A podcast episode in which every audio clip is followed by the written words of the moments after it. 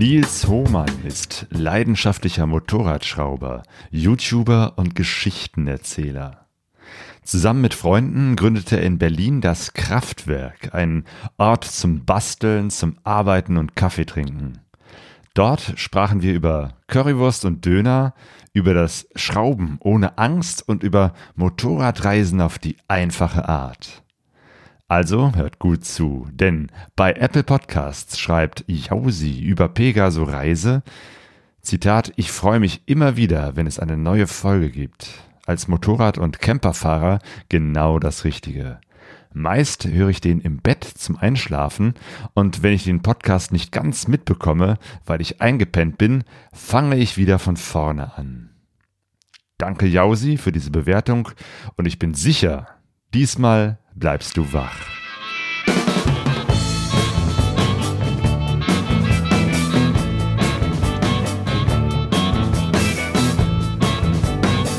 Pegasus Reis.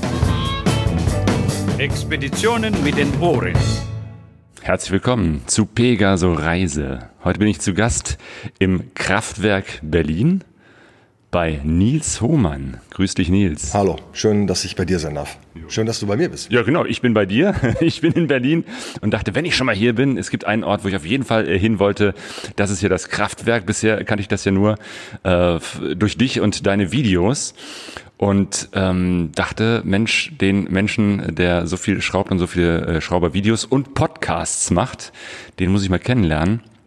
Ähm, bist du eigentlich ein Medienmacher, der auch an Motorrädern und äh, Vespas und VW-Bullis schraubt? Ähm, oder bist du eher umgekehrt ein Schrauber, der irgendwie zu den Medien gekommen sind, ist? Ich bin, also hauptsächlich bin ich, bin ich eigentlich Geschichtenerzähler und habe mir, hab mir, ich habe mir halt die, die, die, die technische Area gewählt, um, um Geschichten zu erzählen. Also ich bin sowieso Geschichtenerzähler. Ich bin auch einer, der in der Kneipe gerne mal Witz erzählt, aber hauptsächlich ähm, bin ich ein Techniker und das auch schon immer. Und äh, solange man mir, das war schon früher so, solange man mir was technisch erklären kann, ähm, am besten noch mit äh, einer Skala dabei und mit äh, technischen, also mit, mit Beispielen, praktischen Beispielen, ähm, solange bleibe ich auch am Ball und höre dann zu. Und wenn es dann äh, ähm, halt nicht praktisch erklärbar ist, dann fand ich das damals schon immer doof.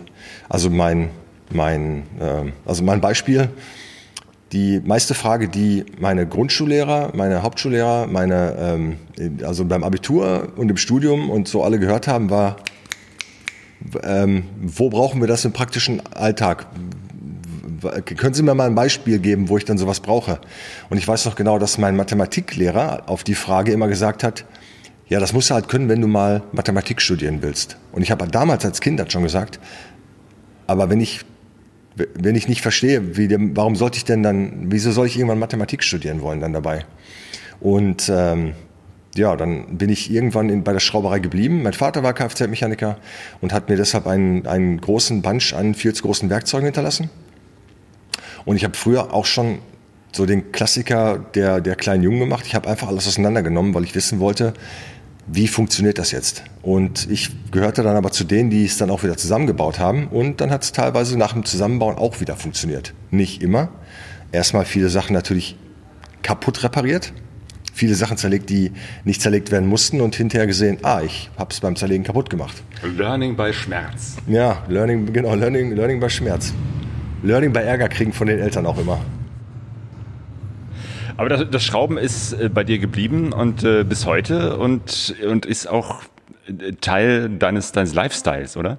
Schrauben, nicht nur das Schrauben, sondern allgemein Handwerk. So, ich bin, ich bin handwerklich jetzt nicht begabter als alle anderen, aber ich bin handwerklich halt sehr interessiert, weil bei mir geht es darum, dass ich sage, man kann die meisten Sachen kann man reparieren. Und ähm, ich war auch früher immer schon angewiesen darauf, dass ich gesagt habe, ich hätte gerne was, was Altes, was Schönes und ähm, muss das dann allerdings auch selber reparieren können. Oder ich kaufe mir halt was Günstiges, was Kaputtes und gucke, dass ich selber fertig bekomme, weil ich dann die Kohle für was Neues nicht hatte. Und darum ist das auch so, also Tischlern und Schreinern, das sind zum Beispiel andere Leidenschaften von mir, so Holzarbeiten und ähm, alles, was mit Renovierungsarbeiten zu tun hat. Also ich war schon immer der, der gerne gerufen wird, wenn es hieß, sag mal, mein Tisch kippelt oder mein Stuhlbein wackelt oder bei mir muss tapeziert werden oder sonst irgendwas. Nils kann es in Ordnung bringen. Genau, und ich habe es da nicht perfekt gemacht, aber ich bin halt immer besser geworden in dem, was ich da gemacht habe. Und ähm, mit den Jahren sind es immer weniger Leute geworden, die sowas dann gemacht haben. Man musste immer mehr Handwerker rufen und äh, es sind halt immer weniger Leute gewesen plötzlich, die dann auch der, ein Handwerk gelernt haben, weil viele Leute sind ja sehr technikfremd aufgewachsen jetzt und die sind dann in einem technikfremden Bereich auch unterwegs. Das heißt, das sind dann so Datenanalysten oder Grafiker oder sonst irgendwas. Und äh, ich möchte denen das jetzt nicht absprechen, dass die keinen Nagel in die Wand hauen können, aber viele von denen haben halt keinen handwerklichen Bezug mehr. Und bei mir war immer schon das Interesse, dass ich gesagt habe, da Fußboden legen. Ja, klar, Fischgerätenpaket. Äh, ja, kriegen wir, kriegen wir doch bestimmt alleine hin. Und vielleicht ist es am Anfang nicht perfekt, aber dann schleifen wir nochmal drüber und dann machen wir das so und dann machen wir es so. Und das macht einfach auch tierisch Spaß. Und ich habe dann immer festgestellt, dass wenn ich den ganzen Tag handwerklich gearbeitet habe, am Auto geschraubt, nächtelang am Motorrad geschraubt, Vespas restauriert, ähm, Renovierung gemacht, Boden gelegt oder sonst was, dass das Feierabendbier abends einfach besser schmeckt, als wenn man nichts gemacht hat. Und was man bei dir raushört, du kommst aus dem Ruhrpott. Das ist ja. sehr schön. Jo. Man da komme ich her, aus Essen. Ja, ja ich, bin, ich komme aus Herten, Recklinghausen. Das ja. ist der, der Mittelpunkt der Erde. Schon einige Jahre in Berlin, aber du hast immer noch man, man hört es immer noch raus. Ich versuche auch gar nicht irgendwie. Also ich kann, äh, ich kann tatsächlich, kann ich Berlinern, wenn ich das will.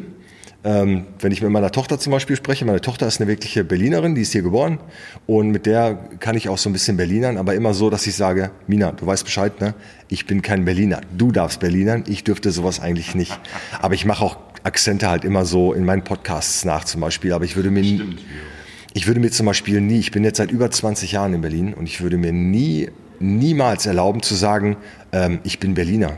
Wenn die Leute dann gelegentlich mal fragen und sagen, ja, du bist ja auch jetzt Berliner und so bla. Nee, in meinem Ausweis steht jetzt Wohnort Berlin, aber ich bin Ruhrgebietler. Und ich bin ein Kind des Ruhrgebiets und ich bleibe ein Kind des Ruhrgebiets und man kriegt den Bengel aus dem Pott, aber man kriegt den Pott nicht aus dem Bengel.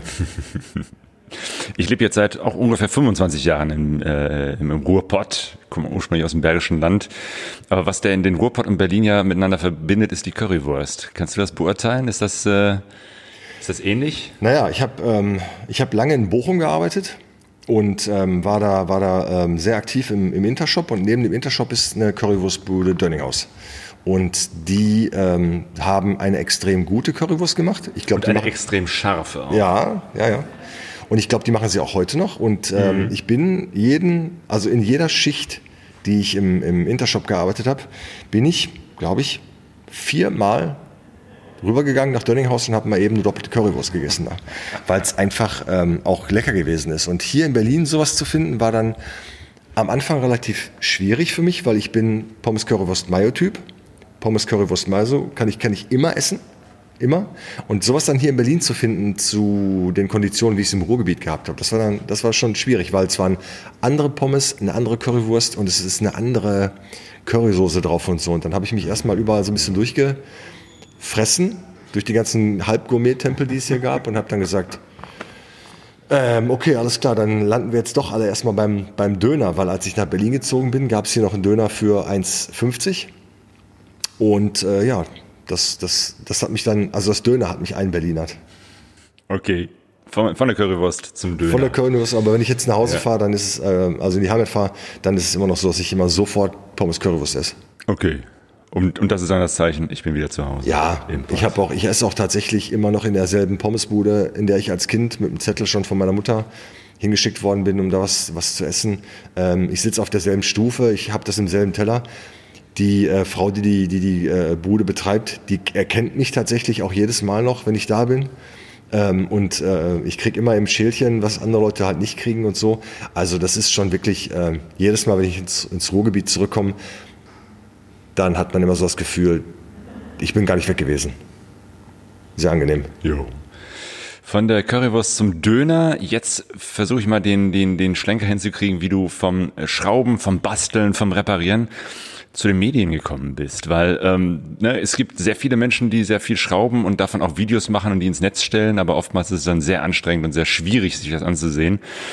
Was ich finde, ist, du machst Videos, die wirklich gut sind, äh, also nicht nur gut aussehen, sondern ähm, äh, du beschreibst das so äh, oder hast einfach die Gabe, es so zu beschreiben, dass man es auch nachvollziehen kann, dass man es verstehen kann, dass man es tatsächlich dann auch äh, nachschrauben kann.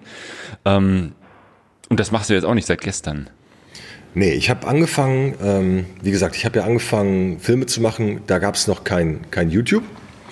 Und da habe ich damals mit so einem Verlag so eine DVD-Reihe auf den Markt gebracht, weil ich gedacht habe, ich habe das so vielen Leuten jetzt schon erklärt, wie man das macht, wie man bestimmte Arbeiten ausführt. Und die haben mir dann damals alle gesagt, mach doch mal einen Film davon, wie du so eine Arbeit machst.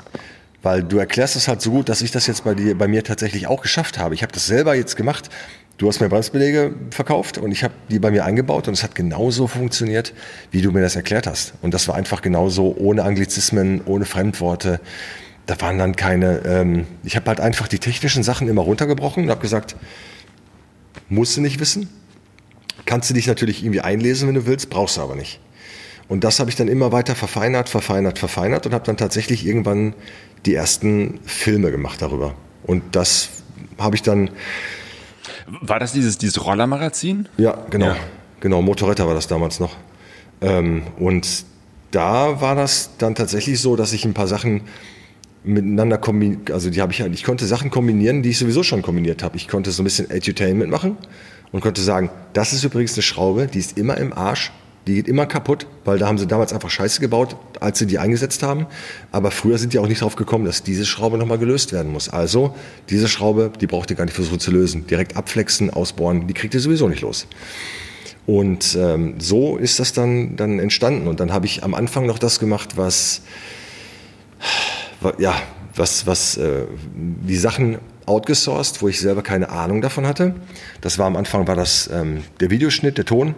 Ähm, und dann habe ich aber mit, mit Leuten zusammengearbeitet, die so ein bisschen Dieven gewesen sind. Ne, der eine, mein Cutter, hat dann irgendwie schon mal für Galileo geschnitten und hat schon mal für, keine Ahnung, hat irgendwann die Filmproduktion schon mal begleitet und so und hat das dann immer raushängen lassen die ganze Zeit und das hat mich halt genervt. Und mein Tonmann genauso. Ne, der hat auch dann immer gesagt, ja hier, nee, das müssen wir nochmal sprechen, das müssen wir nochmal sprechen. Und bei mir ist das dann so gewesen, dass ich acht Stunden oder zehn Stunden dann im Schnitt gesessen habe und habe dann gesagt, würdet ihr bitte das so machen, wie ich das will.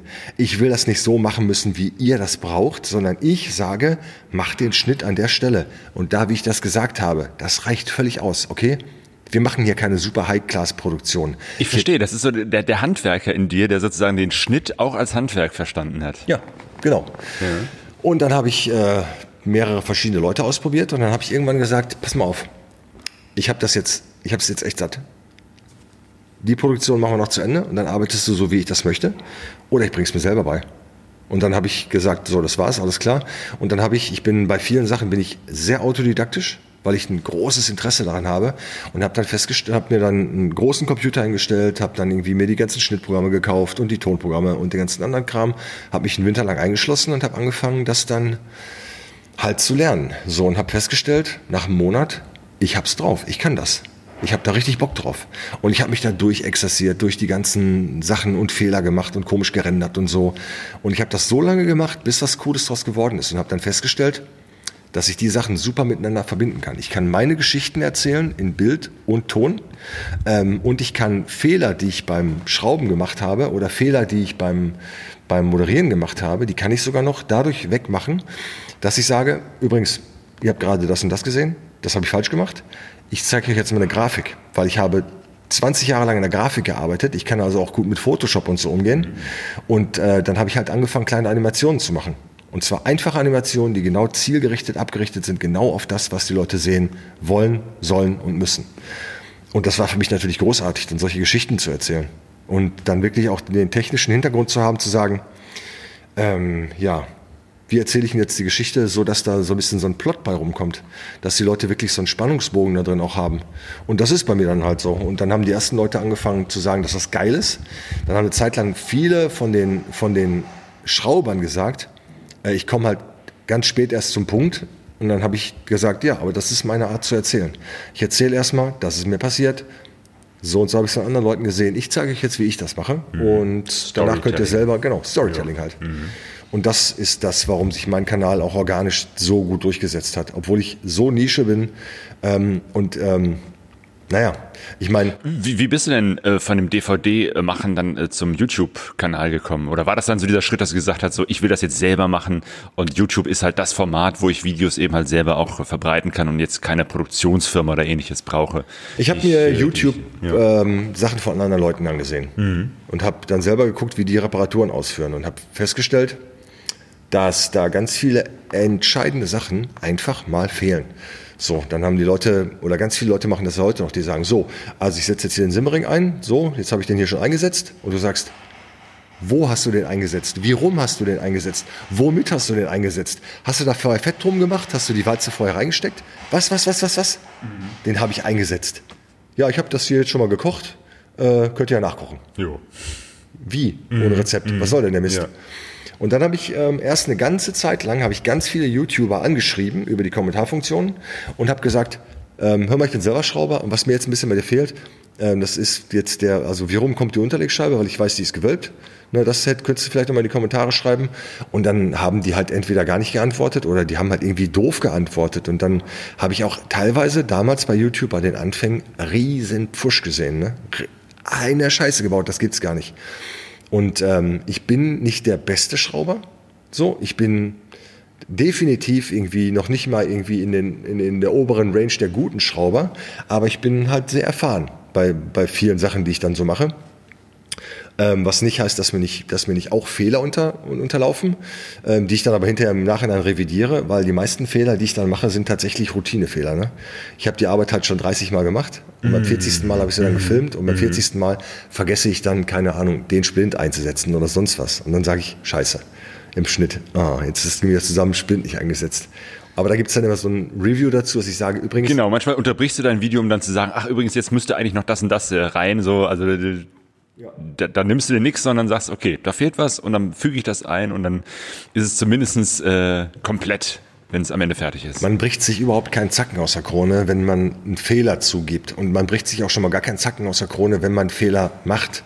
Da kann man dann wirklich sagen, ähm, ja, gut. Ich habe jetzt übrigens im Nachhinein gesehen, äh, dass das anders auch geht. Und ich habe euch, hab euch das Video mal verlinkt, in dem das jemand anders macht. Und dieses andere, das kommt mir auch sehr schlüssig vor, wie der das macht. Guckt euch das Video von dem mal an. Und ich werde das ab demnächst auch so machen. Das ist die Art und Weise, wie ich das gemacht habe. Man kann es aber auch so machen. Und ich habe überhaupt kein Problem damit zu sagen, ich habe das übrigens, ihr habt das und das Video gesehen, da habe ich irgendwie Kacke gebaut. Das war das war doof. Das war so ein, ich habe mal so ein Video gemacht über, über einen T3 ähm, und dann habe ich, ähm, VW-Bus. Genau, dann habe ich die, habe ich die Türpappen ähm, rausgenommen und habe dann die anderen, die Innenverkleidung, die habe die Innenverkleidung dann ähm, ausgetauscht, die Innen. Und das war, ich weiß noch genau, das waren draußen 45 Grad. Und ich habe in der Halle so dermaßen geschwitzt, dass ich wirklich völlig fertig gewesen bin. Und ich wollte nur noch diesen, dieses, dieses Video zu Ende kriegen. Und habe dann tatsächlich die alten Verkleidungs äh, Plastikfolien drunter gelassen, habe die neuen drüber geklebt, was der totale Bullshit ist natürlich. Und dann hat man, habe ich das Video aber gesehen hinterher und dann haben mich die Leute darauf angesprochen, habe ich dann gesagt, ja, okay, aber guckt mir mal ins Gesicht und guckt mir mal, wie der mir der Schweiß an den Arm runterläuft. Das sind Sachen, die sind halt irgendwie scheiße, aber die bringen ja dann auch keinen um, da kommen die Leute dann auch selber drauf. Und so ein bisschen mitdenken musst du natürlich dann auch schon dabei, weil ich, ich kann es gar nicht oft genug sagen, die Sachen, die ich mache, ich sage niemals, das macht man so und nicht anders. Ich sage immer, ich mache das so. Trotzdem bekomme ich natürlich tausende von Kommentaren, die sagen, ja, das kann man aber anders machen. Und ich sage, ja, natürlich. Ganz einfach das Video bis zum Ende gucken. Am Ende sage ich es nochmal und nicht irgendwie einfach reinswitchen und sagen, nee, äh, pff, doof. Ja, ja, ich weiß es aber besser. Genau. das mit dem Besserwissen ist auch so eine Sache. Du hast immer Leute, die mir dann, äh, ich habe immer Leute, die dann sagen, äh, das macht man, das kann man anders machen, das kann man anders machen, das kann man anders machen. Die Leute kriegen von mir immer dieselbe Mail. Die kriegen von mir immer die Anweisung, dass ich sage, okay, äh, mach mal ein Video davon, schick mir das mal. Kann jeder mit dem Handy irgendwie draufhalten oder so. Noch Hat nicht. das mal jemals gemacht? Niemals. Niemals. So, gar keine, mhm. gar keine Frage. Mhm. Und mein Kanal ist ja jetzt auch nicht dafür da, ähm, ähm, also ich werde zum Beispiel, werde ich ganz oft verbessert bei Themen, wo ich sage, ja, ja, genau. Ähm, da werde ich zum Beispiel auf meine Moral angesprochen oder ich werde irgendwie äh, darauf angesprochen, dass ich nicht reflektiert genug wäre äh, und ich hätte doch meine Vorbildfunktion zu beachten und so. Und was die Leute bei YouTube halt immer wissen müssen, ist, es gibt natürlich immer den Menschen hinter YouTube und ich als Mensch sitze auch draußen auf der Terrasse und trinke Bier. Aber in meinen YouTube-Beiträgen trinke ich natürlich kein Bier. So, ähm, ich, ich als Mensch habe natürlich äh, auch eine eigene Meinung, was Politik und Wirtschaft und den ganzen anderen Kram angeht. Aber das hat mit meinem Kanal nichts zu tun. Ähm, letztens bin ich angesprochen worden, mal wieder, darauf, dass ich in Jeans und T-Shirt Motorrad fahre. Und ich doch dann gefälligst meine Vorbildfunktion ähm, wahrnehmen sollte und, und das würden andere Leute nachmachen. Und ich dann sage, ja, natürlich. Wenn Leute 18 sind und einen Führerschein haben, dann fahren die auch in Jeans und T-Shirt Motorrad. Ich fahre auch in Jeans und T-Shirt Roller. Ich fahre ja sowieso wie ein Opa. Aber ich meine, was ist denn das jetzt? Also soll ich mich als Mensch jetzt meinem YouTube-Kanal anpassen? Das, ähm, das sehe ich nicht. Und wenn die Leute immer denken, ich dachte, du wärst reflektierter, dann frage ich mich, ja, pass auf, wenn du willst, wenn du mich kennenlernen willst, komm ins Kraftwerk und wir unterhalten uns. Und danach kannst du sagen, ob ich ein reflektierter Mensch bin äh, oder ein Arschloch. Genau das tue ich ja jetzt. Ich sitze mit dir hier im Kraftwerk, lerne dich als Menschen kennen. Ähm, und äh, in einigen deiner Videos äh, hast du auch erzählt, dass du früher auch äh, viel unterwegs warst mit deinen Motorrädern. Also das Gute am Schrauben ist ja, man kann sich was zusammenschrauben und unterwegs, wenn was kaputt geht, es auch wieder reparieren. Ähm, ich ich habe früher, als ich, ähm, also dass ich zum Motorradfahren habe das Motorradfahren habe ich angefangen mit der mit der SL 500. Die habe ich auch heute noch. Und äh, ich bin gekommen aufs Motorrad. Ist das immer noch die, die da draußen das steht? ist immer noch die, die draußen steht, genau. Das ist mein allererstes Motorrad. Und ähm, ich, bin, ich bin drauf gekommen, weil mein Bruder sich eine SR 500 gekauft hatte. Und mein Bruder hat dann ähm, äh, äh, damals gedacht, dass die Beziehung zwischen zwei Brüdern eigentlich nicht so stabil sein muss. Und darum hat er kurz vor meinem 18. Geburtstag, hat er, habe ich gesagt, ey Kai, wenn du die Karre verkaufen willst, das war eine 204 im Originalzustand und so, habe ich gesagt, weißt du was, wenn du die verkaufen willst, ich kauf dir die ab. Und kurz vor meinem 18. Geburtstag hat er die dann einfach an einen Kumpel verkauft. So, und das war, das war der Auslöser für einen großen, langjährigen Bruderkrieg. Weil ich auch damals an der Karre alles repariert habe und so und habe das dann gemacht. Und dann habe ich mir also quasi als Rache darauf eine eigene SR gekauft. Danach irgendwo eine. Und ich weiß noch, dass ich, ähm, ich bin, ich bin Januarkind. Ich habe im Januar Geburtstag. Und ich weiß noch, dass ich die SR, die erste SR, die habe ich äh, damals mir im äh, Sauerland angeguckt und bin da tatsächlich mit Jeans und äh, Parker und eingefroren und im Schneesturm hingefahren und habe mir die da angeguckt und so. Und äh, es ist einfach, seitdem ist es so, ich bin ja mit meinem Roller damals. Ich habe ja, mein erstes Fahrzeug war eine ähm, Hercules Prima 5S. Und mit der bin ich überall hingefahren. Das war mir egal, ob die nur 25 fuhr oder nicht. Ich bin überall hingefahren. Und danach habe ich eine Zündab R50R gehabt, einen Roller. Und damit war ich un unstoppable. Da gab es nichts von Regen, Schneetreiben, Sturm, Glatteis. Das war mir alles scheißegal. Ich bin überall hingefahren. Und wenn irgendwo, keine Ahnung, und wenn es 200 Kilometer weg war, so, dann bin ich trotzdem mit meiner 50er hingefahren. Durch den Wald, durch den Schnee und so. Und das war bei mir so drin, jede Möglichkeit, irgendwohin auf zwei Rädern motorisiert zu fahren, habe ich genutzt. Das war auch immer ein Riesenkrieg zwischen mir und meinen Freundinnen damals. Ne? Das war dann immer so. Oh, ja. Ich wach auf, draußen ist, es, draußen ist es hell und trocken. Äh, das, dann hat sie nur noch gehört, Ratsch, Klick, Brumm. Weg war ich. Ende aus. Wieder unterwegs auf zwei Rädern. Jede Minute habe ich irgendwie genutzt, um, um zu fahren. Und ich habe ähm, also mir war dann auch damals irgendwie nichts zu weit oder zu anstrengend. Ne? Also also weit heißt dann, dass auch tatsächlich sehr, sehr weit auch äh, gefahren bist. Mal ja, ja, klar, sicher. Ich bin, ähm, ich bin mit der, äh, ich bin mit der Maschine bis, ach, keine Ahnung, ich war irgendwann, bin ich, ich bin nach, bis nach Sizilien gefahren. Ich habe ähm, damals... Mit der SR 500? Nee, mit der SR nicht, das war dann mit ja. der Twin schon irgendwie. Okay. Aber ich hatte ja diverse Motorräder danach. Mhm. Die SR habe ich ja durchgehend jetzt. Aber ich hatte natürlich, ich habe sehr viele Motorräder gehabt. Und viele Motorräder habe ich dann einfach mal gekauft, repariert, habe die teilweise dann nur einen Monat gefahren oder so und dann fand ich die nicht attraktiv und habe die dann wieder abgegeben. Natürlich teilweise auch Motorräder, wo ich heute sagen würde, gut, das war dämlich, die wieder zu verkaufen, das war blöd, das waren Ikonen, aber man lernt ja dann daraus. Und da bin ich dann teilweise, weiß nicht, ähm, ich bin aufgestanden, habe mich, hab mich äh, aufs, aufs Motorrad gesetzt und habe dann abends meine Mutter dann aus Österreich, aus Graz angerufen. Meine Mutter hat dann sowas gesagt wie, hä, ich habe dich doch heute Morgen noch hier vor der Tür gesehen. Was machst du denn jetzt in Graz? Und ich dann, ja, ich bin einfach mal losgefahren und war so schön, Wetter war, bla bla bla. Und der Jürgen ist doch in Graz und da habe ich überlegt, ich besuche den mal. Und dann habe ich in Graz so einen anderen Typen kennengelernt mit der DR Big und der hatte auch nichts zu tun, der ist auch nur so ein bisschen rumgegondelt und dann sind wir halt weitergefahren, dann sind wir nach Italien und dann sind wir so mit nichts eben. Ne? Genau, Also- ich wollte gerade fragen, was für eine Ausrüstung hattet ihr damals? Also das war ist jetzt die Geschichte hier mit mit einer Afrika Twin. Ne? Hier neben uns, äh, wir sitzen hier gerade hier zwischen ganz vielen Motorrädern. Mit, da, genau daneben ist eben halt eine, eine alte Afrika Twin. Genau, RD03. Ja. Und so Das- eine ähnliche bist du damals auch gefahren. Genau, ich hatte mir damals, habe ich mir, als ich 19 war, kam die RD04 raus von, von äh, Honda. Und also die XRV 750. Und dann bin ich damals auf die Messe gegangen und habe mich draufgesetzt und die hat gepasst.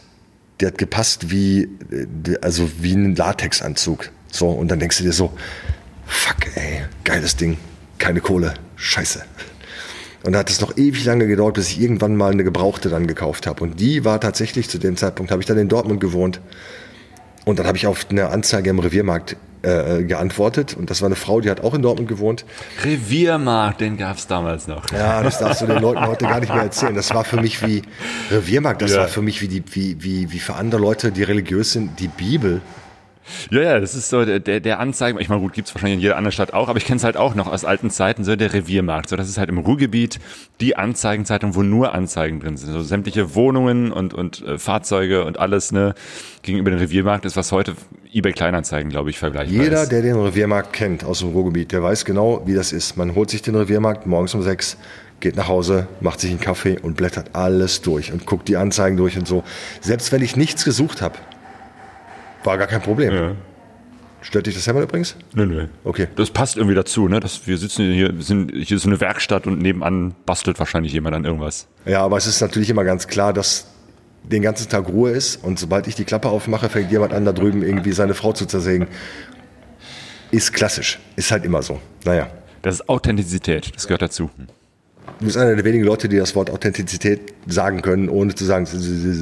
Naja, auf jeden Fall ähm, habe ich mir dann die Twin gekauft. Und dann hatte ich dann, dann ähm, Auch aus dem Reviermarkt. Außer aus, genau. Und ähm, das, war eine, das war eine super Story. Das war eine Frau, die hat die bei einer Tabakwerbung, äh, bei einer, bei einer Tabakwerbung, äh, Tabakverlosung hat die die gewonnen. Die war jetzt zu groß, die war jetzt zu schwer und dann hat sie die, die hatten halt schwer Kohle und dann hat sie die halt für ein paar Jahre stand die dann bei der in der, in, in der Halle. Stand da noch irgendwie Chesterfield oder weiß ich nicht, Lucky Strike drauf? Äh, nee, das, die, das stand vorne drauf, warte mal eben, das steht, das steht immer noch drauf. Wenn ich jetzt drauf gucken würde, so irgendwas mit Bär, irgendein Bär oder Löwe, irgendein Löwe.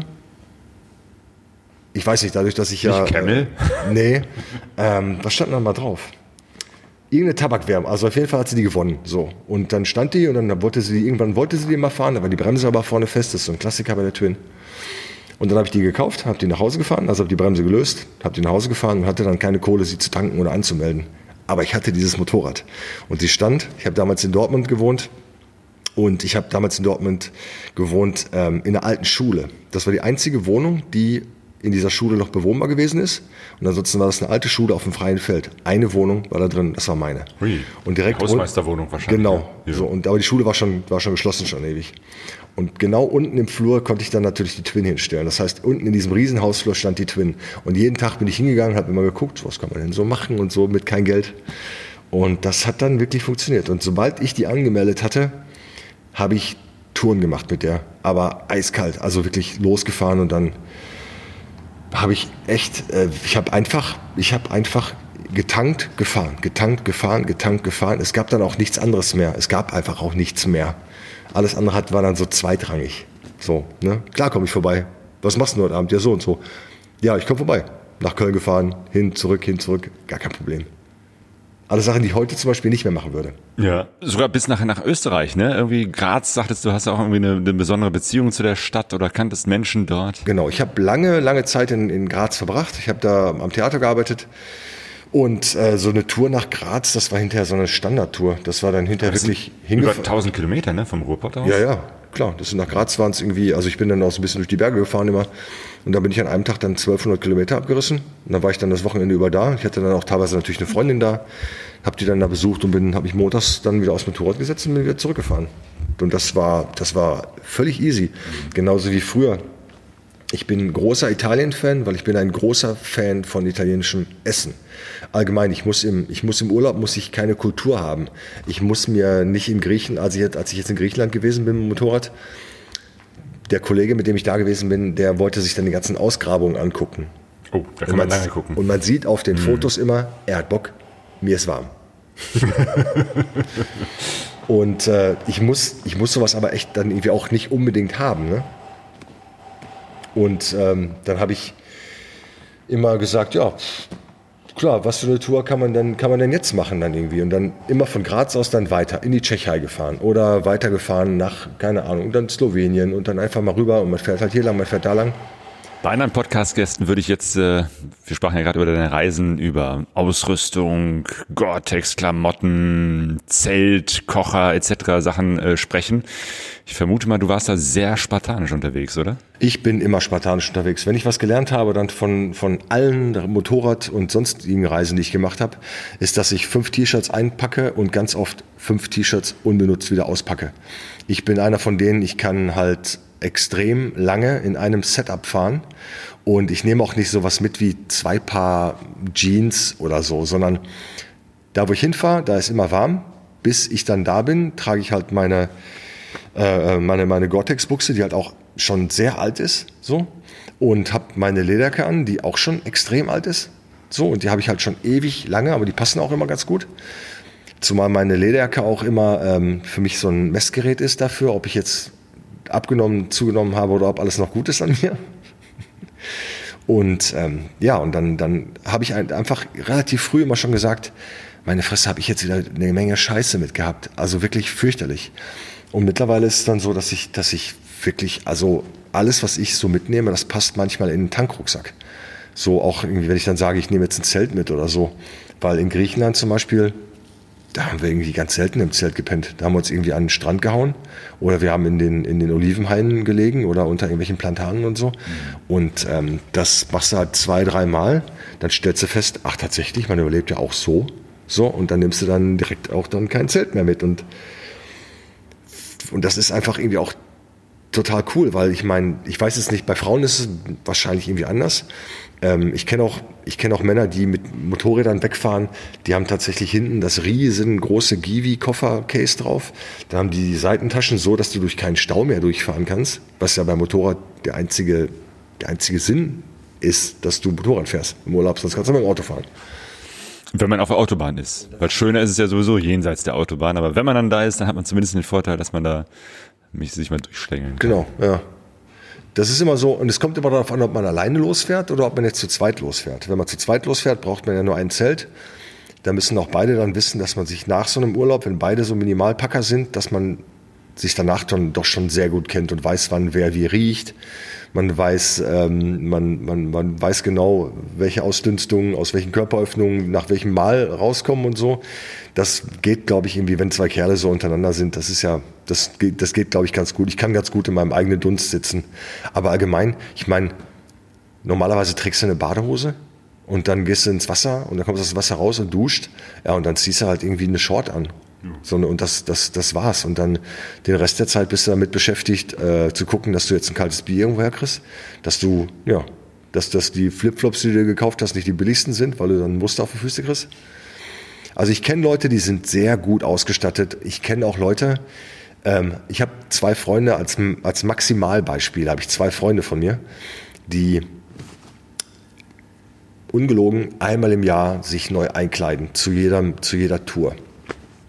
Und die aber nie sowas haben wie eine abgewichste Jacke, die auch mal cool aussieht, sondern die sehen immer aus wie gerade aus dem Katalog rausgesprungen und haben dann die neueste Multifunktionswäsche, haben, äh, keine Ahnung, immer irgendwie 600, 700, 800 Euro Helme, Silence, bla bla bla bla. Und ich bin dann mit meinem Motorrad dann dazwischen immer so Karl Arsch und denke immer so, am Ende des Urlaubs dachte ich dann immer, naja, wir sind zusammen hingefahren, wir haben eine gute Zeit gehabt, wir sind zusammen zurückgefahren. Der Unterschied ist, ich habe mir keine neuen Klamotten gekauft. Und die sind halt nie zufrieden, aber die kaufen sich auch alle zwei Jahre ein neues Motorrad, weil immer irgendwas nicht stimmt. Und auch das ist bei mir ja nicht so. Ne? Also ich habe dieses, dieses Nachhaltigkeitsprinzip, da denke ich, gut, ich würde jetzt zum Beispiel kein Leder anziehen, ne? weil Leder klebt dir am Arsch, das ist einfach scheiße. Leder wird ganz beschissen trocken, äh, wenn es einmal richtig geregnet hat oder so.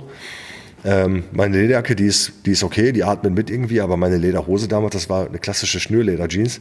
Äh, das war fürchterlich Sieht halt. cool ne? aus, ist aber wirklich nicht praktisch. Die sah noch nicht mal cool aus, muss ich dazu sagen. So, die war, also, das war, das war echt hart und so. Das war dann so. Und wenn ich mir jetzt Sachen kaufe, dann sind das halt Sachen, wenn es geht, for life. So, meine Stiefel sind for life, meine Buchse ist irgendwie for life und die habe ich alle schon seit 20 Jahren. Und ich habe, des einen Freud ist des anderen Leid. Ähm, einer meiner, meiner besten Freunde, der Sascha, der hat so die Angewohnheit, dass er ähm, immer, wenn er Trouble mit irgendwelchen Freundinnen von sich hat, mit den aktuellen Freundinnen, dann ist das so, dass äh, er sehr viel abnimmt. Dass er sehr viel abnimmt und dass er äh, sich dann komplett neu mit Motorradklamotten einkleidet. Und sobald er sehr viel abgenommen hat, hat er meine Statur. Exakt meine Statur. Und sobald er dann wieder entweder neu in Lauf ist oder sein Stress ist vorbei, dann nimmt er wieder so ein bisschen zu und dann passen ihm die Motorradklamotten nicht mehr. Und, Und dem ich zum ahne, Beispiel. wer sie dann äh, zu einem günstigen Preis Genau, bekommt. genau. Dem kann man dann die ein oder andere Sache wirklich dann abluchsen. Und ähm, das ist dann das, was ich gemeint habe mit des einen Leid ist des anderen Freud oder umgekehrt. Und äh, ja, da bin ich dem auch sehr dankbar dafür, denn er hat auch einen hervorragenden Motorradklamottengeschmack. Ne? Also ganz oft ist das so, dass ich sage, wo hast du die Jacke her? Und er sagt, die habe ich jetzt habe ich günstig geschnappt, war die letzte von bla bla bla. Und ich denke immer, das ist ungerecht, die sieht sau cool aus. Lass mich die mal anziehen. Und er dann so, fick dich, Alter, dann, ist, dann bin ich die los. Da habe ich keinen Bock drauf.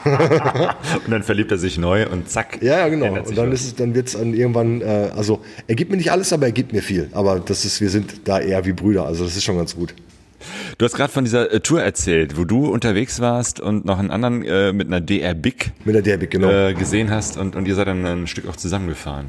Wir sind nach ähm, Italien gefahren. Ich weiß jetzt nicht mehr genau, wohin wir nach Italien gefahren sind. Wir haben erstmal als grobe Richtung haben wir dann gesagt, ähm, Pisa. Wir waren noch nie in Pisa. Wann war denn das? vor, ah, weiß ich nicht, 15, 16 Jahren. Und ähm, ich habe ja gerade schon gesagt, ich brauche im Urlaub, brauche ich nicht unbedingt Kultur, aber den schiefen Turm von Pisa, ja mein Gott, ähm, alles klar, fahren wir mal nach Pisa, ist bestimmt geil da. Und dann kamen wir da an und genau wie ich es mir gedacht habe, Pisa ist scheiße. Ähm, das alles drumherum außerhalb diesen, dieses schiefen Turms ist langweiliger Tourifuck. Ähm, und ich sag, okay, pass auf, wir machen jetzt das klassische Foto und verpfeifen uns dann direkt. Aber das war auch sehr geil, weil wir sind dann relativ spät abends da angekommen, haben diese ganze Touri-Geschichte mitgemacht, haben beide festgestellt, haben wir keinen Bock drauf und haben gesagt, wir fahren jetzt an den Strand. Und dann sind wir tatsächlich nochmal so 30, 40 Kilometer weitergefahren. Genau, weil da in Pisa ist ja total im Stadt, äh, mitten im, ne, in der Stadt halt. Da Es ist halt nichts da ist nichts. Warst du schon mal ne? in Pisa? Ja, ja, ich habe gerade so Erinnerungen, das war 2019, da sind äh, meine Frau und ich eben halt auch mit Motorrädern nach Pisa, also Pisa lag zufällig auf dem Weg und da dachten wir, ach Pisa, wäre jetzt cool irgendwie, ne? Ein schönes Foto von uns mit Motorrädern vor dem schiefen Turm, fahren wir da mal rein und es war, boah, es war ätzend, weil es war so ein Tag wie heute, super heiß, irgendwie 30 Grad, wir in Motorradklamotten und dann, wie du beschreibst, eben halt so pff, nur Touri, Zeug und Scheiß und Verkehr und wir sind da dreimal rumgekurvt und haben den Turm nicht gesehen und irgendwann sagen wir, komm, wir fahren weiter, haben wir keinen Bock drauf. War bei uns exakt genauso. Wir haben uns echt angeguckt und das war so, das war wie damals, als ich in Athen angekommen bin und dachte mir so, Athen, ähm, also ich, also sobald ich hier absteige, will ich überall Götter sehen. Wo sind Götter? Wo ist der Olymp? Was ist hier los? Und in, in Pisa war das dann, da sind wir wirklich dann so lange gefahren, bis wir irgendwo an den Strand gekommen sind. Und das war sehr geil, weil da sind, da haben wir dann ein paar Motorräder da stehen gesehen am Strand, alles deutsche Kennzeichen, aber verschiedenste deutsche Kennzeichen. Und dann haben sich genau wegen dieser Pisa-Scheiße ganz viele Motorräder da eingefunden, die auch alle einzeln da gewesen sind und die haben sich dann abends am Strand angefunden. ah, die ganzen Pisa-frustrierten Zwölf Motorradfahrer. Motorradfahrer aus ganz Deutschland. Hey. Und dann haben wir da ein großes Lagerfeuer gemacht und haben lange gequatscht. Und dann haben wir uns unterhalten, ja, was machst du? denn? Ja, ich mache ja so eine spontane Tour nach so und so. Ich habe jetzt irgendwie zwei Tage Zeit und wollte mal eine Runde drehen. Ich habe ein neues Motorrad, ich bla bla bla, ich komme aus Köln. Äh, Ich bin jetzt auch nur für drei Tage unterwegs. Und dann haben wir Lagerfeuer gemacht und haben da alle gepennt und das war großartig. Hey. Das war wirklich super.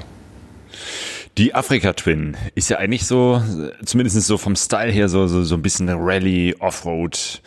Eine Reiseenduro. Ja, genau. Bist du auch zum Enduro-Fahren? Warst du auch mal ein bisschen Offroad Ja, unterwegs? total viel. Also die, äh, die jetzt dahinter dir steht, also meine, meine momentane äh, RD03, die sieht ja aus wie neu und aus dem Laden. Wenn du meine RD04 dagegen sehen würdest, dann würdest du sehen, die ist, die hat im Gelände mehr gelegen als alles andere. So, also die sieht wirklich nach Enduro aus, so richtig böse Enduro auch. Und mit der bin ich, äh, die habe ich auch überhaupt nicht geschont, gar nicht null. Also da bin ich dann echt lange Pisten, lange Steinpisten, lang geballert, ähm, dann um irgendwelche Kurven rum, dann gegen Felsen geknallt, äh, dann mit einer achten Vorderrad ins nächste Dorf noch, dann irgendwie ein anderes Vorderrad irgendwo her besorgt, dann das eingebaut und so.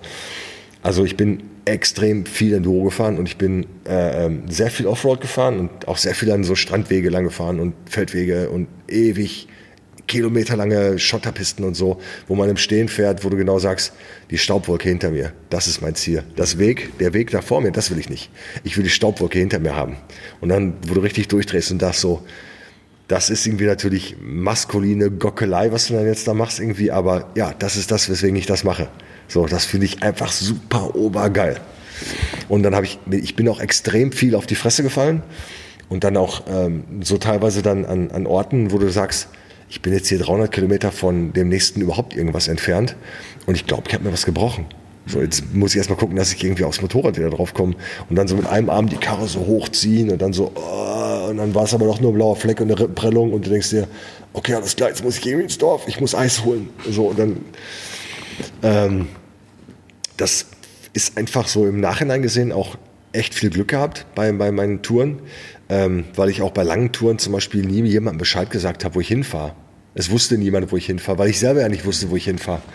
Ich fahre halt morgens los und bin in Dortmund um 9 Uhr morgens und bin plötzlich um 11 Uhr abends in Genua. Und sagst du in Genua, ja, alles klar, in Ordnung, ich kenne jemanden in Genua. Ein Bekannter von mir wohnt hier, da fahre ich jetzt mal hin. So und sowas in der Art dann, ne? das, das macht, hat früher einfach unfassbar viel Spaß gemacht. Und es war, war nichts. Es war einfach, es war wie nichts. So, einfach durchgefahren. Wenn du mir heute sagen würdest, ich müsste jetzt in einem durch nach Genua fahren, würde ich sagen, ja, da würde ich, glaube ich, dann mit dem Autozug fahren und würde es auf Fotos dann so aussehen lassen, als wäre ich mit dem Motorrad. Jo, jo, jo. Man wird alt. Ja, ja, ja. Und man hat ja auch, ich habe ja auch diverseste Einbauteile im Körper. Und äh, auch die Einbauteile sagen mir dann auch äh, immer sowas wie, eine Stunde Motorradfahren ist in Ordnung, aber dann erstmal ein bisschen Pause machen und dann wieder eine Stunde fahren und so. Das ist dann, das ist dann okay. Hattest du schon mal einen richtig heftigen Unfall? Vier Stück. Mhm vier Stück. Und ich hatte letztes Jahr, habe ich, äh, ich habe letztes Jahr erst einen, einen, sehr schweren Motorradunfall gehabt. Darum habe ich jetzt hier auch äh, zwölf Schrauben in der Schulter und drei Platten und so. Der hat mich dann doch schon, schon ziemlich zerrissen, hat mich hier so ein Taxifahrer in Berlin übergefahren. Mhm. Aber ja, ich bin jemand, der an die äh, Selbstheilung des Körpers glaubt. Ich bin ein großer Mensch, äh, drum, also ich bin ein großer Vertrauter der modernen Chirurgie. Und der Arzt, äh, der mich da befragt hat zur Operation, dem habe ich dann gesagt, wie viele Schrauben sind denn in so einer Schachtel, wenn du mir die Schulter aufmachst? Und er sagt, ja, ist immer verschieden. Dann sage ich, wenn zwölf Schrauben drin sind, ne? Sieh, dass du keine Schraube überlässt. Das muss stabil sein, nicht schön. Nie ist der Schrauber, der selbst Schrauben in sich ja. hat. Und wenn du was abreißt, flex ab, hau den Dorn krumm, alles gut. Gab es auch mal eine, eine, Panne, wo du auch als, als geübter Schrauber so an deine Grenzen gekommen bist, dass irgendwas unterwegs mal kaputt gegangen ist? Ähm, glücklicherweise, ich überlege gerade, ähm, es gab eine Panne, wo ich ähm, damals mit einem, ich bin ja früher auch viele Rennmaschinen gefahren und dann war ich mit einer ähm, YZF, weiß ich gar nicht mehr, welche das war, muss ich gucken, bin ich nach Österreich gefahren. YZF ist so eine Enduro, ne? Nee, Y, äh, nee, Z, C, C, Z, was habe ich denn da? Mein Gott, ich habe ganz viele Joghurtbecher gefahren früher. Ich weiß gar nicht mehr, welche. Ach so, so ein wirkliches Rennmotorrad. Richtig, genau, Vierzylinder-Rennmaschine. Mhm. Und dann, ähm, oder war das die CBR 600? Weiß ich gar nicht. Ich habe früher irgendwann, ich habe eine lange Zeit lang, habe ich äh, mir Rennmotorräder gekauft und bin halt immer echt extrem viel durch die Gegend gebraten wie ein Teufel auf den Autobahnen. Und irgendwann bin ich dann mit so einem Ding dann mal nach, ähm, oder die FZR? Welche waren das? okay, so genau muss es jetzt auch nicht sein. Ja, scheiße, das ärgert mich natürlich jetzt, weiß ich nicht. Egal, auf jeden Fall bin ich, danach, bin ich dann mal wieder nach Graz gefahren und komme an der Grenze an. Und an der Grenze fährt das Motorrad nur noch 60. Und ähm, dann dachte ich, alles klar, Vierzylinder fährt 60 nur noch. Scheiße, irgendwas ist irgendwie total versaut hier, keine Ahnung. Und dann bin ich tatsächlich von der Grenze, das sind noch 380 Kilometer bis nach Graz, äh, bin ich dann, keine Ahnung, äh, äh, weiß ich nicht, mit 60 oder mit 50 teilweise und da kam ich in Graz an, da ist Karre nur noch 40 gefahren und konnte es mit dem Ding nicht mehr fahren. Und da hat Sprit verbraucht wie Teufel und so. Und ich hatte ja in Graz keine Werkstatt. Habe dann so mir ein Werkzeugset zusammengebaut und habe dann notdürftig angefangen, die Karre so zu zerlegen, aber es ging halt überhaupt nicht. Also ich die Vergaser rausnehmen und die Batterie rausnehmen und so, das war alles doof. Und dann musste ich die da tatsächlich in die Werkstatt bringen. Und die in der Werkstatt, die haben mich so ab oder versucht so abzurippen, dass ich dann, dass sie dann gesagt haben, ja, hier, da mussten wir erstmal die Auspuffanlage freimachen, da mussten wir die Vergaserbatterie neu machen, den Luftfilter, äh, dann mussten wir erstmal Probefahrten machen oder so. Dann wollten die unendlich Kohle von mir haben dann dafür. Und dann habe ich gesagt, wenn ihr denkt, dass ich hier wegen dem deutschen Kennzeichen, dass ich wieder nach Hause muss. Ihr glaubt gar nicht, wie schnell ich im Zug sitze, nach Hause fahre. Ich bin nämlich sehr gut rechtsschutzversichert. Dann klage ich euch den Arsch ab. Ich habe euch gesagt, Schadenanalyse machen, mich anrufen. Ich habe nicht gesagt reparieren. Mhm. Dann war ich kurz davor, mir so eine Mietwerkstatt in Österreich zu suchen, in Graz, und dann zu gucken, ob ich das jetzt selber irgendwie hingefuttert kriege. Und äh, da haben wir uns aber noch auf was geeinigt. Aber tatsächlich war das der einzig größere Schaden, den ich beim Motorradfahren gehabt habe. Sonst habe ich immer Glück gehabt. Also es kam schon vor, dass ich natürlich mit einem neuen Kettenblatt losgefahren bin und ohne also auf zwei Zehen mit dem letzten Kettenblatt nach Hause gekommen bin, wenn ich eine große Tour gemacht habe. Okay, dann war das eine richtig große Tour. Das war eine richtig große Tour, dann genau. Ja. Aber ähm, ich habe halt, wenn ich Unfälle gehabt habe mit der Twin, wenn ich irgendwo gegengefahren bin, wenn ich Verkleidungsteile gecrashed habe und total, dann, hat, dann war Gaffertape immer mein großer Freund und dann habe ich immer eine Nietenzange mitgehabt und habe Sachen zusammengenietet wieder. Oder ähm, ich habe mal komplett das Cockpit vorne verloren, weil ich da gegen so eine Steinwand gefahren bin. So an der Twin und dann hat sich das alles zerschreddert und dann habe ich äh, in Italien, in Süditalien habe ich dann einen alten Einkaufswagen gefunden, der da, ähm, oder so Einkaufskorb, irgendwie so was Großes, was man, was man hier auch hat. Und dann habe ich den dann auf dem Campingplatz, dann habe ich den dann auf dem Campingplatz zersägt ähm, und habe mir dann aus diesem Einkaufskorb vorne, habe ich mir dann so eine Maske gebaut und habe die mit Gaffertape um, damit ich wieder ein Windschild habe und so. Aus dem Einkaufskorb? Ja, das war so ein, das war so ein Drahtkorb irgendwie, ja. den ich gefunden habe im Müll. Und dachte ich mir, okay, dann baue ich mir daraus jetzt halt was noch. Und das, die, das habe ich halt auch noch, das Ding, ne? So. Also, ist alles Sehr schön. genau, was war bisher deine äh, lustigste Reparatur, die du gemacht hast? Die lustigste? Ja. Pff. Also die lustigste Reparatur, die ich äh, gemacht habe, die war für mich im Nachhinein ähm, lustig, weil die für einen Kumpel von mir gar nicht lustig gewesen ist. Ich habe meine Rallye, Vespa Rallye, äh, restauriert. So, das ist äh, so eine 200 Kubik Vespa halt. Und die habe ich restauriert und dann habe ich die zusammengebaut. Und der, der Freund von mir, der Sascha, von dem ich gerade schon erzählt habe, der war dabei. So, und der ist auch ein großer Vespa-Freund. Und der hätte auch sehr gerne so eine Rallye gehabt. Und ich habe tatsächlich bei der Rallye ganz oft die Geduld verloren, was mir normalerweise nie passiert. Und dann habe ich, ähm, dann war er so dabei und dann habe ich die Elektrik versucht einzubauen und es irgendwie saß der Teufel da drin. Es wollte nicht funktionieren. Es wollte einfach nicht. Nichts wollte da rein. Keine Schraube wollte passen. Irgendwie habe ich mich überall dran verletzt und so. Und dann hat er dabei gesessen und hat gesagt und hat versucht auf mich einzureden. Und dann hat das, dann habe ich mich beim Greifen in den, in den Rahmen, habe ich mich dann am Arm verletzt und habe dann tatsächlich den neu frisch lackierten Vespa-Kopf genommen, habe den so abgerissen, oben von der, von der, vom Vespa-Rahmen und habe den im hohen Bogen durch die ganze Werkstatt geschmissen in den Ausguss. Den frisch lackierten Kopf. Und da war erstmal Stille und da hätte der mir fast die Freundschaft gekündigt, deswegen, weil er gesagt hat, so ein schönes Fahrzeug und du machst das jetzt kaputt, weil du keine Geduld hast. Und ich dachte mir, ich habe normalerweise immer Geduld. Eigentlich habe ich immer Geduld, nur das will ihr nicht. Aber du hast sie dann irgendwann dann doch noch hin. Ja, ja, klar. Ja, ja natürlich. Die haben wir dann hinterher zusammengebaut und das war, war auch alles schön dann irgendwie, auch war auch alles gut. Aber, ähm, tja, Motorradschrauben ist aus meiner Sicht immer irgendwie lustig. Ich finde es immer irgendwie gut, weil man, eine, man kann, eine Arbeit kann man 20 Mal machen und beim 21. Mal denkst du, ach guck mal, habe ich noch nicht gesehen. Also, dass die Hülse da rausgebrochen ist, ist mir auch neu diese Leidenschaft äh, und die Begeisterung vom Schrauben, ähm, das ist etwas, was du nicht nur in deinen Videos teilst, sondern eben halt jetzt auch dreidimensional hier im Kraftwerk. Wie, wie ist das dazu gekommen, ähm, hier, dass das Kraftwerk überhaupt entstanden ist? Dazu braucht es jemanden, der eine große Vision hat und den haben wir, haben wir hier gehabt. Ähm, wir hatten damals, wir hatten schon mal sowas wie ein Kraftwerk in Klein. Das war in Berlin-Kreuzberg auf der, auf der Hasenheide. Da hatten wir eine, ähm, eine Tiefgarage. Ähm, die hatte, glaube ich, irgendwas 180 oder 200 Quadratmeter. Diese Tiefgarage gibt's heute noch. Und da haben sich ganz viele Schrauber und Schrauber Interessierte zusammengefunden. Und darunter waren auch alle Leute, die jetzt hier das Kraftwerk ähm, betreiben. Und diese, diese Tiefgaragengemeinschaft, die hat den Michael, den eigentlichen Erfinder des Kraftwerks, der hat den so begeistert und so angeleitet und die Energie, die wir da beim Schrauben da unten hatten, weil das war so, es war wirklich Motorradfahrers Himmel. Ne? Da stand ein großer Bierkühlschrank, da waren immer Leute da, man konnte da jeden Abend konnte man da hingehen. Äh, es waren immer Leute bei, das war immer irgendwie, wurde viel geraucht, viel Bier getrunken, viel Spaß gehabt. Wir haben immer Musik gehört. Im Hintergrund waren ein paar Bühnen, da haben die Leute dann halt geschraubt und das war das einfach großartig, ne? Und der, der Michael, der hat dann die Vision gehabt, dass man diese Energie und das Beibringen von anderen, von, von, von Themen, diese Art anderen Leuten, dass man das auch größer machen kann, inklusive einer Eventfläche. Und dann hat der ähm, natürlich auch die Skills dafür gehabt, die man braucht, um sowas auf die Beine zu stellen. Der Micha ist nämlich Architekt. Das heißt, der kennt sich dann mit den Gegebenheiten aus. Der weiß, nach welchen Räumlichkeiten man dann suchen muss, welche Sachen wofür dann gut sind und so.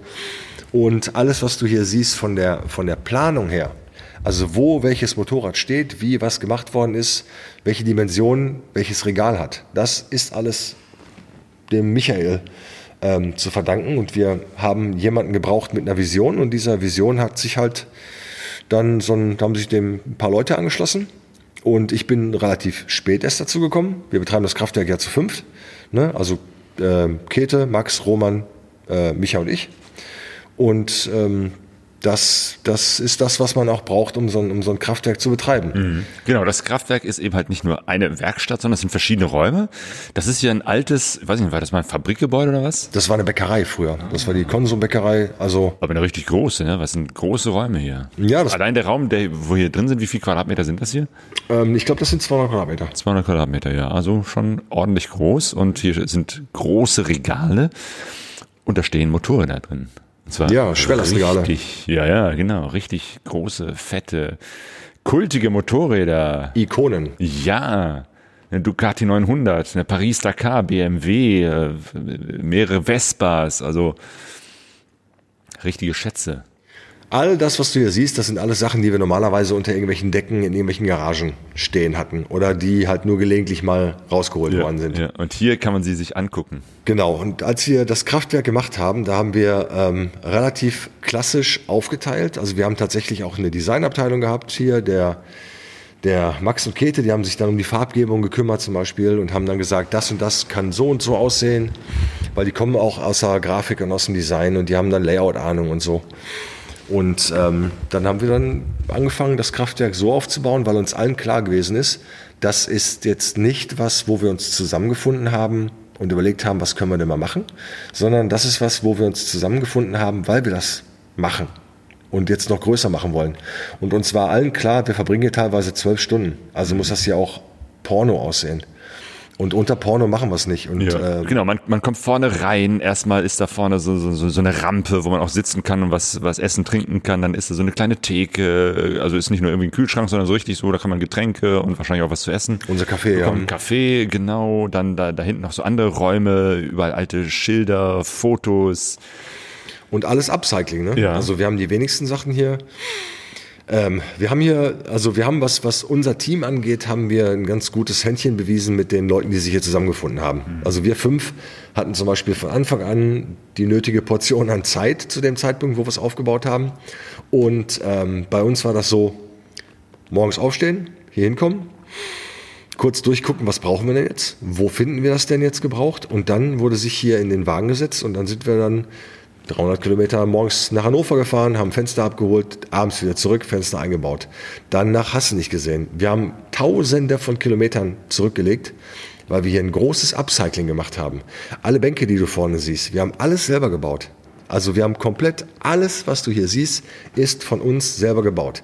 Wir haben die Werkbänke vorne, haben wir bekommen, auseinandergenommen, haben wir die kaputten Sachen geschweißt, alles abgeschliffen, wieder hingebaut. Das ähm, ist alles hier entweder ein Ideenrecycling, was wir machen, oder es ist ähm, halt ein Upcycling, ne, wo wir gesagt haben, kann man machen. Und dann haben wir natürlich viele Sachen haben wir dann ähm, auch geschenkt bekommen von Leuten, die gesagt haben, ey, super, was ihr da macht, großartig. Ich habe bei mir noch einen Arbeitstisch, ich habe bei mir noch eine weiß ich nicht, ich habe bei mir noch eine, eine, plötzlich hatten wir hier ganz viele Schraubstücke und so und dann ist das natürlich großartig dann dabei. Man muss aber auch sagen, im ersten Dreivierteljahr waren wir alle zwischen 14 und 16 Stunden jeden Tag hier. Und wir haben hier hinten, wo wir jetzt sitzen, haben wir noch geschraubt, äh, haben wir noch ge gebaut, die Trockenwände gebaut und so. Und vorne waren schon die ersten Leute, die sich hier angemeldet haben als Mitglieder. Mm. Und als hier unser Grand Opening gewesen ist, ähm, da sind wir alle noch nicht mehr dazu gekommen zum Duschen. Da haben wir alle hier noch gebaut und geschliffen und gemalert und so. Und vorne ist schon die Party gewesen und die Leute haben schon gesoffen. Und dann haben wir dann, wir waren völlig fertig, weiß ich noch. Und dann sind wir nach vorne gegangen und dann musstest du vorne dann so, hey, Party, yeah. gib mir mal einen Kaffee oder irgendwas mit Red Bull oder. Aber das, das, genau das ist ja Kraftwerk, ne? Äh, schweißtreibend arbeiten, richtig Handwerk, aber auch gleichzeitig Event, äh, Party, Menschen kommen zusammen, weil das ist eben halt nicht nur das Ding, ihr fünf macht hier eure Selbstverwirklichung, sondern es ist offen, man kann hier, weiß ich nicht, Mitglied werden und selber schrauben oder das Schrauben lernen. Die also die Idee dahinter ist einfach, ist einfach diese. Es gibt sehr wenig Leute, die gut sind im Anleiten von bestimmten Arbeitsschritten. Viele Leute können leider nicht so besonders gut erklären, um es mal auf die Basis runterzubrechen. Und der Micha und ich, wir geben uns sehr viel Mühe, den Leuten, die hierher kommen, ähm, die teilweise dann aus Werkstätten kommen, die Werkstätten gesagt haben, nee, alte Scheiße können wir nicht reparieren, dauert ewig, kostet unfassbar viel Kohle. Und die kommen dann rein und wir zeigen denen dann halt andere Wege, das zu machen. Wie man das dann halt schon professionell machen kann, aber wie man dann auch sagen kann, ja, die Reparatur, die würde jetzt in der Werkstatt 1000 Euro kosten und ähm, wir können die heute Nacht noch machen. Wir zeigen dir, wie es geht, dann weißt du nächstes Mal alleine, wie es geht. Und man hat halt sehr viel davon. Und wenn man, wenn man den Leuten hier erstmal beigebracht hat, dass die erstes Projekt nicht zu groß wählen sollen, zum Beispiel, sondern sich die Ziele kurz stecken sollen, damit die Erfolgserlebnisse einen dann tragen, dann dabei. Dann haben wir ja auch schon Leute gehabt, die haben ein Projekt gehabt und waren damit fertig und da kam sofort das nächste Projekt und hier oder irgendwie unser Khalil, der hat ähm, ein Motorrad nach dem anderen gebaut hier. Der hat noch nicht mal einen Führerschein. Der hat, kein, keinen Autoführerschein, der hat keinen Motorradführerschein, ähm, aber der war halt im Schrauben total drin. So, der war plötzlich, dass er dann völlig Bock hatte, Sachen auszuprobieren. Dann hat er so Maniac-Bikes gebaut hier, so die in Mad Max vorkommen können und so. Und das war ganz angenehm zu sehen, was der hier für eine Energie raushaut. Oder ähm, ähm, so, und der hat halt alles so auf, auf Low Budget gemacht. Und auf der anderen Seite haben wir natürlich auch Members wie unseren Joe zum Beispiel, der, ähm, der jetzt nicht auf dem Euro gucken muss, der dann aber auch sagt, ja, ich will halt dieses Teil haben, das ist total geil. Und der dann hier fünf verschiedene Tanks plötzlich sich kommen lässt und alle ausprobiert und sagt, die ist geil und das ist geil. Aber der auch so ein totaler Super-Nerd dann ist, der dann, der hier ankam, keine Ahnung hatte von Motorrädern, mit uns zusammen sein erstes Motorrad gebaut hat und jetzt gar nicht mehr aufhören kann damit, das zu machen. Also das ist natürlich immer sehr angenehm zu sehen, dass bei manchen Leuten der Funke halt so überspringt. Ja. Wir haben auch andere Leute, die, äh, die nicht süchtig werden nach dem Schrauben. Die nach jeder Handbewegung, die sie machen, sagen, boah, kein Bock. Oh, es ist anstrengend. Ach, jetzt die Bremse entlüften. Oh, nee, dies und nee, das. Und du sagst dann, na, vielleicht solltest du dann kein altes Motorrad fahren. Vielleicht solltest du dir einfach ein neues Motorrad holen. Und einfach nur hier sitzen und dann partizipieren von unserer Community halt, ne? Weil uns ist es wichtig, dass wir Leute zusammenbringen, die durchs Kraftwerk sich untereinander connecten, untereinander sich dann auch was beibringen und die halt eine große Gemeinschaft bilden und so. Das funktioniert im Kleinen schon ganz gut, das machen wir im Großen auch öfter mal. Ähm, man muss die Leute aber halt nacherziehen. Man muss die Leute immer Angebote machen und immer sagen, komm, wir fahren jetzt mal mit zehn Leuten auf so einen Run oder wir machen mal Kurventraining und dann ähm, haben wir da glücklicherweise haben wir zum Beispiel unsere, unsere äh, Kete, die sehr engagiert ist, was diese ganzen äh, Rideouts irgendwie angeht, weil die selber eine sehr aktive Motorradfahrerin ist. Kate ist eine von denen, die auch, wenn es geht, immer irgendwie rausfährt und jeden Zentimeter Straße dann nutzt dann dabei und halt rausfährt. Und Kate ist so eine, die gerne eingemeindet, die sagt, komm, wir machen mal hier, lass uns mal alle zusammen. Und die organisiert halt dann zum Beispiel die ganzen Ausfahrten, wie Kurventraining auf, dem, auf, dem, auf der Rennstrecke und, und das alles und so. Und da ist die auch richtig drin, da hat die so richtig Flamme dafür und die Flamme, die Kete dafür hat, die springt natürlich auch bei den Members über, ne? Und die kümmert sich dann auch mütterlich um alles und dass ein Tisch da steht, dass ein Wohnmobil da ist, dass Leute dann da auch übernachten können und so. Ja, und das ist ähm, immer lustig, wenn die Leute uns fragen nach, ähm, nach einem Franchise. weil, die, weil viele Leute aus ganz Deutschland, wir sind Europas größte Community-Garage. Größer als wir geht's im Moment nicht. Hey.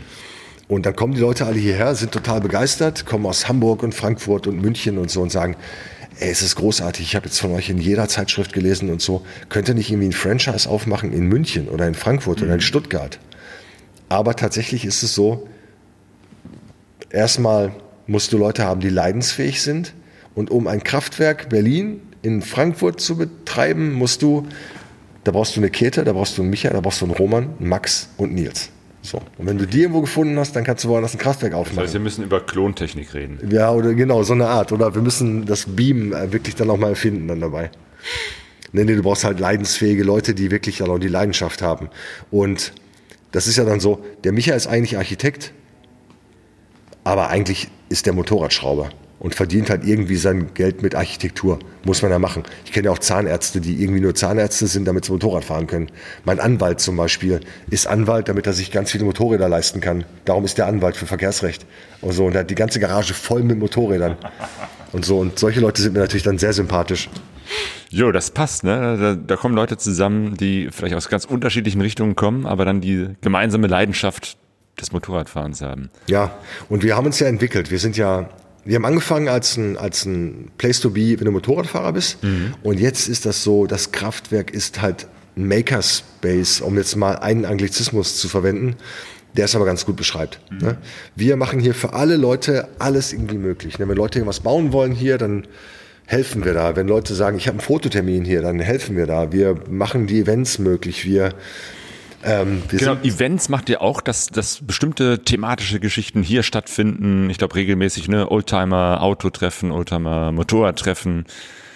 Und jetzt kürzlich hattet ihr, glaube ich, letztes Wochenende ähm, ähm, hier Elektromotorräder. Genau, das Reload Festival, genau. Das Reload Festival ist eine Sache, die findet im Kraftwerk statt. Das ist aber eine Erfindung vom, vom Max, der auch Teil meines Kraftwerk-Teams ist. Und ähm, der hat halt jetzt Europas momentan größtes äh, Festival, Motorradfestival für elektrische Motorräder und Kleinkrafträder ähm, auf die Beine ge- gestellt. Und das findet hier im Kraftwerk statt. Das war vor, äh, vor, vor einer Woche, vor allem genau am Wochenende. Darum gehen wir auch alle noch so ein bisschen dem Zahnfleisch, weil es sehr anstrengend war, weil es auch sehr heiß gewesen ist. Aber alle Leute waren hier sehr glücklich, alle Aussteller waren sehr zufrieden. Und auch das ist eine Nummer, wo wir sagen, das ist halt äh, Teil der Zukunft, in die wir alle gehen. Und wir wollen da auch ein bisschen über Teller rangucken. Und dadurch, dass wir jetzt kein eingeschworener Club sind, haben wir gesagt, na, natürlich, klar machen wir das. So, warum nicht Elektro? Warum nicht gucken? So. Ne, früher habe ich irgendwie kein Spinat gegessen, heute finde ich Spinat sehr lecker. War auch eine Entwicklung, die ich nicht kontrollieren konnte. Sehr schön. Also diese, diese Leidenschaft, die du irgendwie fürs Motorradfahren und fürs Motorradschrauben äh, Schrauben und diesen ganzen Lifestyle um das Motorrad herum ähm, vermittelst, durch deine Geschichten, durch die Geschichten, die du auch in Podcasts erzählst und durch deine Videos und für die Geschichten, die du jetzt hier erzählt hast, sag ich dir erstmal ganz, ganz herzlichen Dank. Sehr gerne. Ach ja, Leidenschaft. Wenn die doch nur, wenn nur, also es wäre echt total geil, wenn man, wenn man ähm, in einer, also in der heutigen Zeit, äh, wenn man, wenn die, wenn die jüngeren Leute nicht so handwerksfremd wären. Ne? So wenn du den, wenn du den Blagen, den kleinen Jungen, den kleinen Mädchen, gibt es jetzt noch eine dritte Form? Was muss ich Ihnen sagen? Kleine Jungen, kleine Mädchen, wenn du den kleinen Kindern, genau. So. Kinder. Genau, wenn du einfach den Kindern sagst, äh, beibringst irgendwie, dass die erstmal ganz viel basteln müssen und so, ne? Wenn meine Tochter zum Beispiel hier ist, dann hat die Bock hier zu sein. Die findet das, die findet das super. Die schraubt hier an ihrem eigenen Fahrrad rum und die, äh, ich habe ihr natürlich auch sofort Motorradfahren beigebracht auf so einem kleinen Motorrad hier und so. Also die fährt, glaube ich, seit sie fünf ist, kann die halt Motorrad fahren. Ah, super. Und ja, ist natürlich auch, ist natürlich auch total geil und so. Und ähm, man muss halt mehr basteln, man muss mehr Angst, äh, man, Quatsch, man muss nicht so viel Angst haben, Sachen kaputt zu machen, sondern man muss sagen, ich traue mich da einfach mal selber ran. Ja. An die ganze Nummer. Und das ist das, was wir hier, was wir vermitteln wollen. Ne? Traut, euch den, traut euch mal was zu, weil das Schlimmste, was dir passieren kann, ist, dass es halt nicht funktioniert. Aber das bringt dich dann auch nicht um. Dann sagst du halt, okay, das war nicht meine Leidenschaft, aber äh, die Leute, die ich da kennengelernt habe, die waren alle sehr nett. Jetzt bin ich nur noch Teil der Community. Ja, sehr gut. Schrauben ohne Angst ist, glaube ich, ein gutes Motto. Schrauben ohne Angst, das ist gut. Nils Hohmann, vielen Dank. Ey, sehr gerne.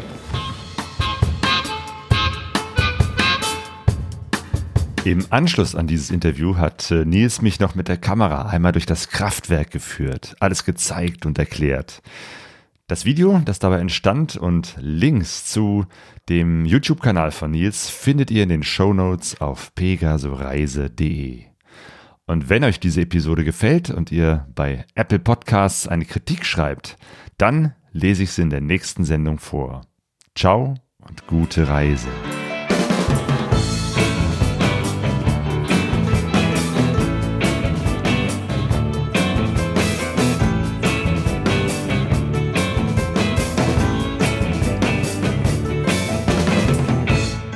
pegasoreise.de